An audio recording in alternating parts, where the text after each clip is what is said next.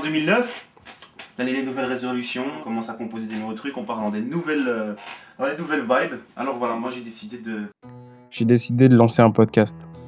Tu vois, on a beau avoir appris qu'il faut pas juger sur l'apparence, que l'habit ne fait pas le moine, notre inconscient, qu'on le veuille ou non, construit forcément un avis lors de la première rencontre. D'ailleurs, il y a plein d'études qui disent qu'on reste souvent sur cette première impression. Donc moi, aujourd'hui, je vais essayer de te donner envie de rester et d'écouter ce podcast dans le futur, parce que je pense que c'est pour ça que t'es là, non? Je te parle du phénomène de la première impression, car au-delà de l'aspect purement esthétique, personnellement, j'ai un profond respect pour les personnes musclées. Parce que quand je rencontre une personne musclée pour la première fois, sans même la connaître, j'ai l'impression que ça en dit déjà beaucoup sur sa personnalité. Pour moi, ça démontre une force mentale incroyable. Ça démontre que cette personne est capable de répéter les mêmes efforts chaque jour, sans se décourager, sans penser à la douleur, tout ça pour atteindre ses objectifs.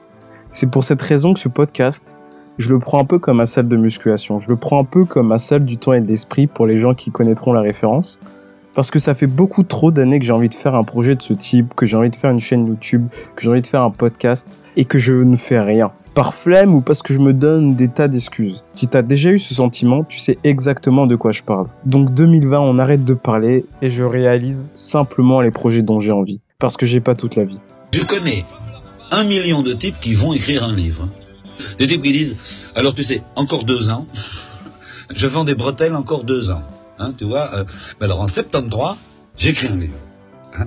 Et puis si un jour on les rencontre en 73, ils diront, moi je continue à vendre mes cornichons, je vis avec mes cornichons, j'ai une femme, j'ai deux enfants, j'ai le machin, j'ai une petite amie, ma voiture est vieille, je vends des cornichons jusqu'en 75, et en 75, j'écris un livre. Le, livre étant le symbole.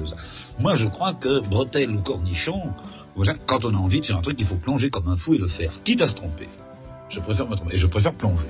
Et je plonge. Alors je plonge avec pas toute la vie, en me fixant le défi de publier un épisode par semaine pendant un an.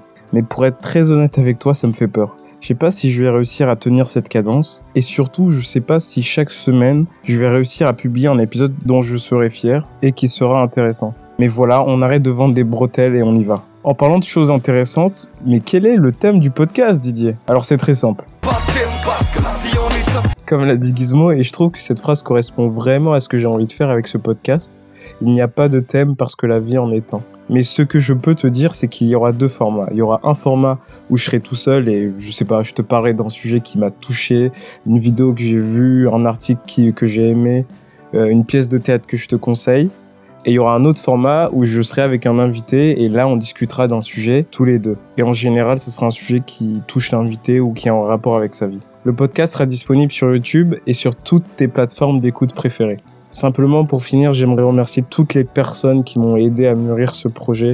Vraiment cœur sur eux parce que sans eux, j'aurais, pas fait la moitié de ce que j'ai fait là, c'est-à-dire publier simplement une intro sur YouTube.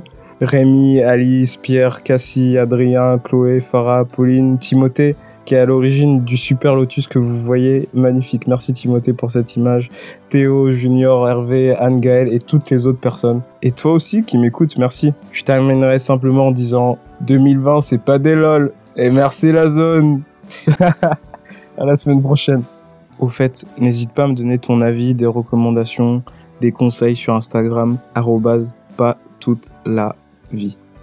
Voilà, merci d'avoir écouté. En tout cas, c'était un petit aperçu du, son Lise, première leçon.